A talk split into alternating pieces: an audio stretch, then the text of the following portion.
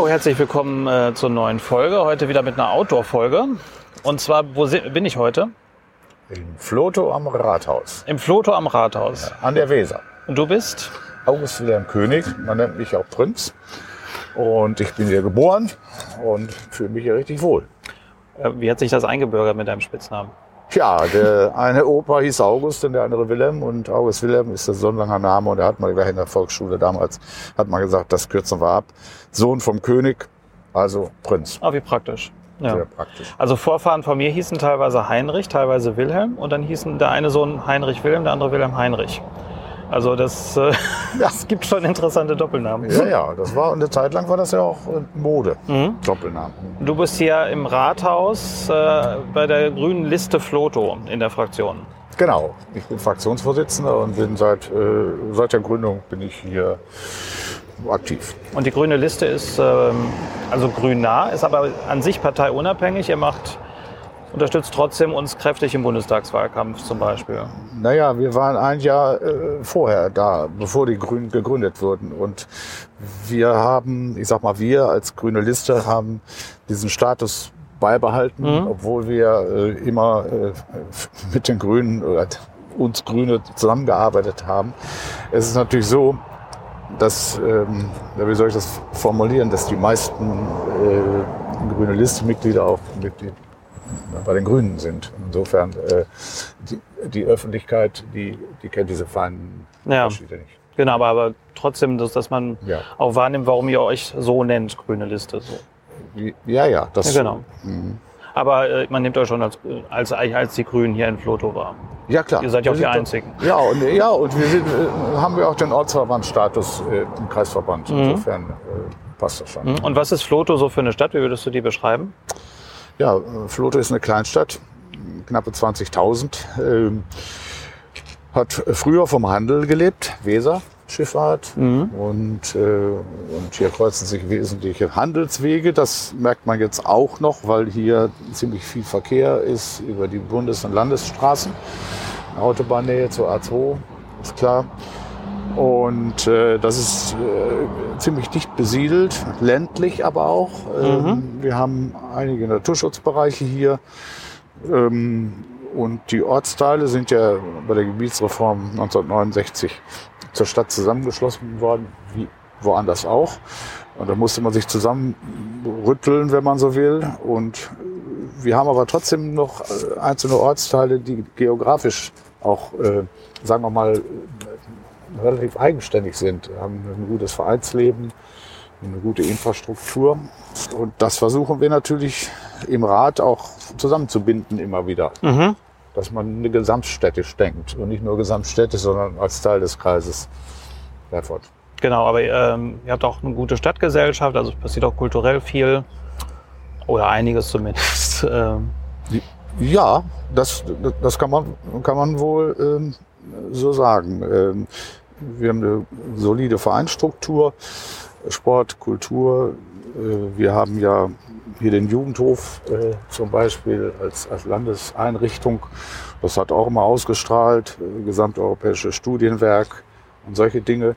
Und da haben wir von profitiert, beziehungsweise die auch dann von, von dem Umfeld hier vor Ort. Ja. Mhm. Du hast eben Ver Verkehrsknotenpunkt gesagt. Jetzt gibt es ja eine neue potenzielle Infrastrukturmaßnahme, die euch in Floto unmittelbar betreffen soll? Ja, genau das ist ja, wenn man so will, was ich eben gesagt habe mit, der, mit dem Knoten, Verkehrsknoten. Äh, das bezieht sich auch auf die Bahn. Mhm. Das heißt, äh, wir liegen ja an der Nebenstrecke Löhne-Elze, äh, Grinteln, Hameln, Elze. Und diese ähm, ähm, Situation ICE-Trasse ähm, ist ja dadurch entstanden, dass es ja diese klare Ost-West-Verbindung gibt. Das ist ja die A2. Äh, und äh, parallel zur A2 verläuft ja auch in, in entsprechenden Abständen die alte, die alte Bahntrasse, die Köln-Mindner. Und genau dieser, diese Bahnverbindung äh, soll sozusagen zwischen Hannover und Bielefeld komplett neu entstehen als ICE-Strecke, mhm. zweigleisige Strecke äh, mit 300 km/h, 31 Minuten. Und wenn ich, wenn ich diese Vorgaben habe, dann kann ich nicht, keine Kurven mehr reinziehen, sondern muss gerade durch. Und das bedeutet in den äh, ersten Planungen jetzt äh, liegt äh, Floto und seine Ortsteile liegen jetzt mitten im, in, in der Trasse. Und diese Trasse besteht dann aus äh, Tunneln und Brücken äh, gnadenlos durch die Landschaft. Und äh, seitdem die Planungen bekannt sind, hat sich hier in Floto und Umgebung hat sich eben eine Bürgerinitiative gegründet, Vivoland. Mhm. Also ähm, nochmal, äh, es wurde praktisch mit einem Lineal eine klare, äh, gerade Strecke gezogen, um ja. in 31 Minuten von Bielefeld nach Hannover zu kommen. Ja. Und da liegt nun Floto drin. Mittendrin. Genau. Und ähm, ähm, also Brücken und äh, Tunnel, das heißt natürlich, wenn man 300 km/h mit dem IC fahren will, dann darf, kann, kann man es ja nicht hügelig machen. Das darf Nein. ja keine starken Steigerungen geben. Das heißt massive Bauprojekte. Massive Bauprojekte. Und äh, äh einmal noch ähm, das Argument hervorzuholen, wie mobil man dann hier ist. Man hat von dieser Strecke erstmal hier gar nichts, weil mhm. ich nur in Bielefeld einsteigen genau. kann und in Hannover. So, das ist ja für die Fernreisenden nett, aber äh, diese, diese Strecke hat eben nur diesen Geschwindigkeitsvorteil, diese 17 Minuten, die dann eingespart werden. da fragt sich natürlich jeder, ob für 17 Minuten diese gewaltigen Baumaßnahmen notwendig sind, weil, und jetzt kommt es, es wird ja immer begründet mit Klimaschutz, äh, Klimawandel. Wichtig ist aber zu wissen, dass wenn so eine Neubautrasse kommt, dann brauchst du erstmal mindestens zehn Jahre, um überhaupt die Planung äh, abzuschließen. Ja. Und dann brauchst du noch mal mehrere Jahre, auch noch mal zehn Jahre, bis das Ding überhaupt fertig ist. So. Und das, damit erreicht man keines der Klimaziele bis 2045. Dann sind wir längst drüber hinaus schon. Mhm. Und man hat den CO2-Rucksack, den man durch die Baumaßnahmen äh, verpulvert, also sprich Beton, äh, äh, Tunnel, Bauten, ähm, den muss man erstmal abarbeiten. Ja. Dann ist dieses Argument des Klimaschutzes speziell für diese Geschichte völlig widersinnig. Und deswegen haben wir die Bürgerinitiative gegründet, hier für diesen ganzen Bereich, also zwischen Norden Bielefeld bis, bis, bis Porta. Äh, wir haben Vidoland, um diesen Namen nochmal äh, deutlich zu machen. Es geht um dieses ganze mhm. Land, um Kreis Herford. Und diese, die, äh, die Antwort äh, auf eine Ablehnung dieser Sache ist die Ertüchtigung der Bestandsstrecke. Ja. So, das ist das Entscheidende. Wir sind ja ganz im Gegenteil, wir sind alle für die Bahn. Die sollen einen wesentlichen Beitrag leisten zum Klimaschutz. Aber wenn ich das so weiß mit einer Neubaustrecke, dann legt man oder wollen wir Wert darauf legen, dass die Bestandsstrecke ertüchtigt wird. Und ganz entscheidend dabei ist, dass diese viergleisige Strecke, die von Dortmund über Bielefeld bis Hannover geht, zwischen Minden und kurz vor Hannover nur zweigleisig ist. Und das schon seit, seit Baubeginn vor 150 Jahren. Mhm. Das heißt, das muss erstmal geregelt sein, dass diese äh, viergleisige Strecke eine Einheit bildet. Und dann kann man rangehen, in den Bahnhöfen zu modernisieren, vielleicht noch ein Gleis, also ein Bahnsteig dazu oder so. Und vernünftiges Zugmaterial und, und, und. Dann hat man, dann hat man für die Bahn und für die Infrastruktur was getan. Mhm. Aber ähm, auch dann wird man natürlich nicht auf diese 31 Minuten kommen. Das heißt, man es gibt genau. ein Gegenkonzept, das hinnimmt, dass, dass man halt äh, so 16, 17 Minuten länger braucht. Ja, da ist ja im Moment das, das Bahnzentrum, ein Planungsbau aus Bielefeld-Minden mhm. dabei um im Auftrag von, von Videoland und der Stadt Floto äh, zu gleichen Teilen äh, finanzieren die Stadt und Videoland das, eine Alternative zu rechnen. Mhm. Nicht nur zu sagen, wir wollen was anders, sondern äh, das, das, wird richtig gerechnet und auch nachgewiesen, es dann es funktioniert, weil äh, wir wollen ja auch, dass es eben einen Deutschlandtakt gibt, der funktioniert. Das heißt also, dass die Zugverbindungen auch europaweit alle super funktionieren. Nur ähm, ich, hier wird der Folgendes gemacht. Ich, ich, setze Minuten in den Raum und dann baue ich irgendwas dafür. Ähm, und wir weisen nach, dass es auch mit einer Alternative geht, mhm. mit anderen Minuten. Weil in Hannover zum Beispiel ist ja ein Kreuzungspunkt zwischen Hamburg äh, Richtung Frankfurt und München und auch äh, jetzt zwischen, äh, ich sag mal, Dortmund, Hannover, Berlin. An diesem Punkt äh, muss man sich natürlich begegnen und der Takt muss passen. Und Ja. äh, das wird gerechnet und äh, das ist das Ziel. Im November, Ende Oktober wird dieses äh, Alternativkonzept fertig sein. Ja. Mhm, genau. Aber äh, ein solcher Takt ist auch möglich, wenn man diese 17 Minuten äh, länger fährt. Das, Ja. ist, das ist eure Aussage. Das ist unsere Aussage und das wollen wir nachweisen. Und äh, wir haben ja jetzt Wahlen und es wird ja äh, hoffentlich einen neuen Verkehrsminister geben. Mhm. Diese unsägliche CSU-Geschichten, dass die sich äh, verabschieden. Äh, und die neue Person, äh, wer das auch immer ist, die wird dieses äh, Konzept, was wir rechnen, wird das auf den Tisch kriegen. Mhm. Weil es geht nicht nur um die Bahn. Die Bahn ist nur Auftragnehmerin vom Verkehrsministerium. Verkehrsministerium ist entscheidend. Die gibt die Aufträge sozusagen. Und äh, der gute Staatssekretär Ferlemann, äh, der ja, äh, CDU-Bundestagsabgeordnete ist, der hinter dieser äh, Planung schon jahrelang äh, steckt, wenn man so will, nicht im negativ gemeint, sondern der, der hat im Grunde genommen als Staatssekretär die Fäden in der Hand. Mhm. Und Scheuer oder wer dann auch immer da sitzt, äh, hat dann, muss sich auf ihn verlassen.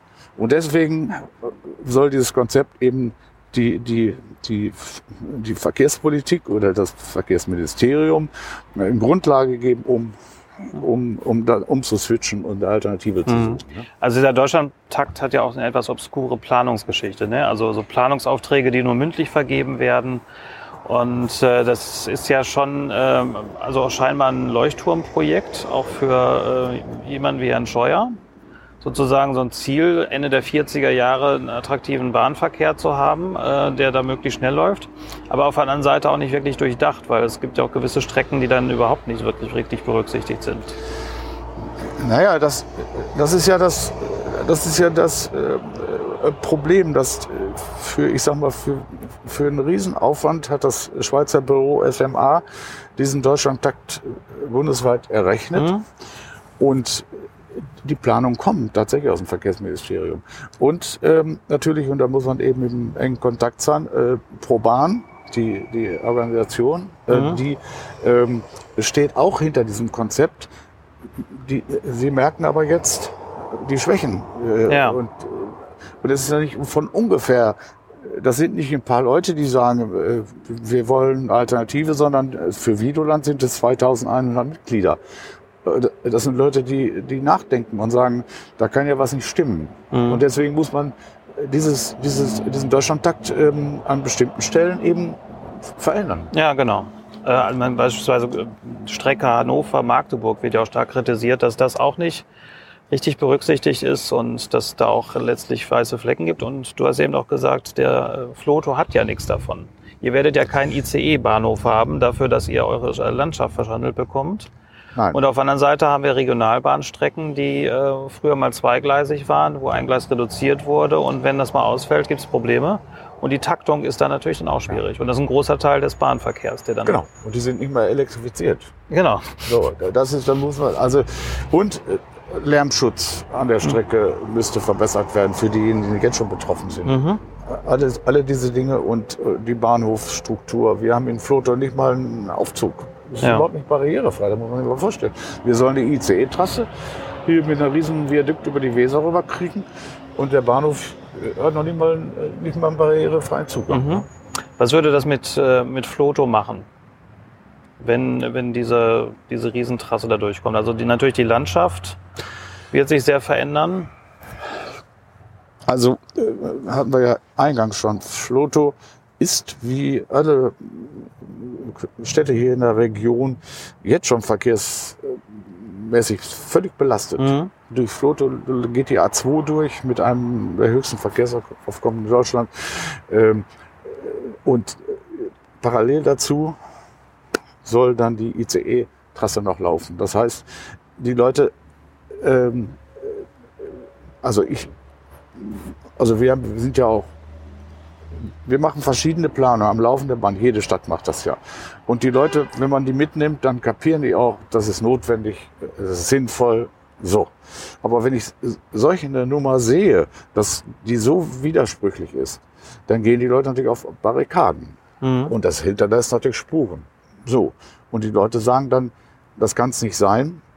Ähm, und deswegen gibt es eben den Widerstand in der Bürgerinitiative. Und was das langfristig mit den Leuten macht, ähm, es gibt auf jeden Fall Frust, das ist mhm. logisch. Zumal dieser Planungsprozess ja auch eine Farce teilweise ist, äh, wo vorfestgelegte Sachen als, als Maßstab genommen werden, diese 31 Minuten genau. und 300 kmh.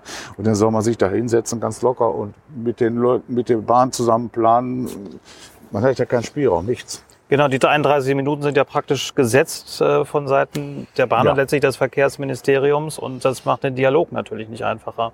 Genau. Weil äh, das heißt, es muss einen Trassenneubau geben, um diese 31 Minuten so. hinzubekommen. Und wenn ich das von vornherein vorgebe aus dem Verkehrsministerium, dann fühlen die Leute sich auf Deutsch gesagt verarscht hier mhm. vor Ort. So, und das, das macht den Widerstand hier aus. Ja. Und äh, da muss auch keiner damit rechnen, dass man dann irgendwann äh, später Beifall klatscht, wenn irgendwas durchgesetzt werden soll. Das, das, das funktioniert nicht. Und deswegen äh, sind Leute auch auf dem Baum und sagen so, mit uns so nicht. Ja. Nun, nun wird es bei den, wenn es zwischen Minden und Seelze äh, neue Gleise gibt, auch möglicherweise Leute gibt, die anwohnen, äh, sagen, es erhöht sich nochmal das Verkehrsaufkommen. Da wird es ja wahrscheinlich auch Proteste geben. Eigentlich ist natürlich da der, die Veränderung zum Vorjahr deutlich geringer, als wenn du hier ja. eine massive Trasse hinbaust.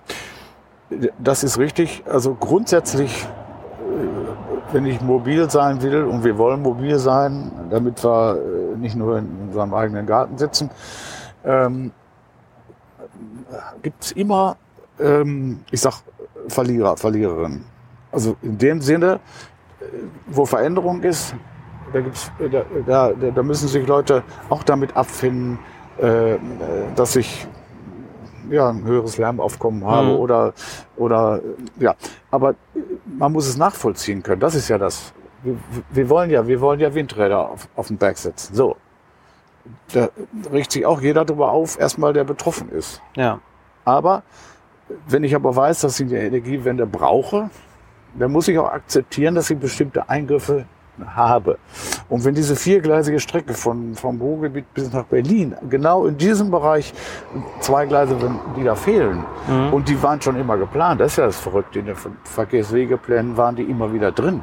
Und die sind genau mit den CSU-Ministern immer verschleppt worden. Mhm.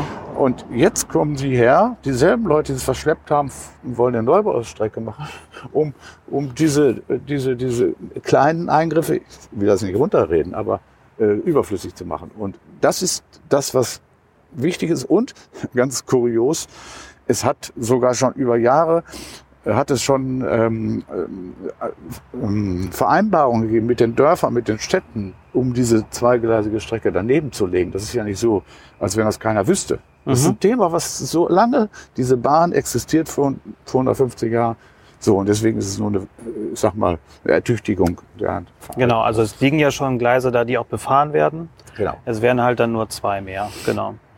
Ja. Äh, du hast mehrfach die Bürgerinitiative erwähnt. Wie hat die sich gefunden? Naja, die, die Bürgerinitiative ist eine von acht oder neun mittlerweile Bürgerinitiativen zwischen Hannover und Bielefeld. Und ähm, die, diese Bürgerinitiative ist eine der letzten gewesen, weil der letzte Gründung im letzten Jahr, weil alle Planungen, die vorher diskutiert wurden, bewegten sich alle im Bückeburger, äh, Mindener, Stadthagener Bereich. Mhm. Und äh, da, hat sich überhaupt kein Mensch hier, war eine Information auch nicht da. Und im letzten Sommer ist diese Neubaustrecke ähm, äh, geplant worden durch das Büro Schüssler. Und diese Neubaustrecke, diese sogenannten Schüsslerpläne, die sind bekannt geworden und bekannt geworden. Äh, die standen in Bückeburg in der Zeitung. Mhm. Und wir als Grüne Liste haben einen, einen Grüne Liste-Mitglied, der ist Arzt in Porter. Der liest diese Zeitung. Wir haben eine schlechte Kommunikation, was Zeitung angeht hier. Ja. Äh, so, der liest das da, bringt das mit in die Fraktionssitzung. Und dann haben wir erstmal das gar nicht ernst genommen. Dann haben wir ihm gesagt, Mensch, ach, das ist irgendwie, kann, kann uns doch wohl nicht betreffen. Dann haben wir das natürlich recherchiert. Und da wurde relativ blitzartig klar, äh,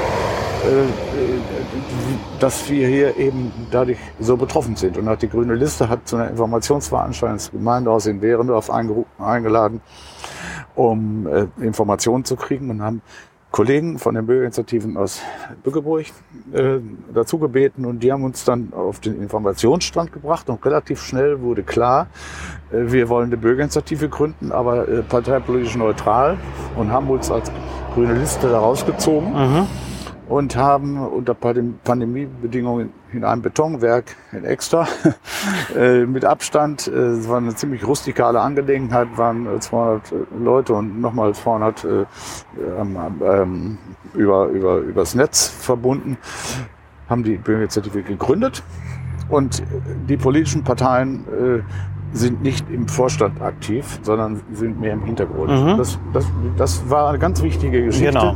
damit man das auf breite Basis stellt. Genau, sonst wird das, wird das ja so eine grüne Geschichte und das wird die Handlungsfähigkeit genau. deutlich eingrenzen. Genau. Ganz genau. Genau, die Bürgerinitiative ist ja sehr aktiv. Auch äh, mhm. man, man nimmt die in der Region schon sehr wahr. Das ist ein, durchaus schon mal ein Erfolg. Jo. Weil häufig bei solchen Strukturmaßnahmen kriegt man ja öffentlich erst was mit, wenn es deutlich zu spät ist. Genau und wenn praktisch die Bagger schon anrollen. So. Und äh, das läuft über ähm, ähm, soziale Medien, Presse und äh, es wurde auch schon in einigen Räten darüber diskutiert, wie man denn dazu steht.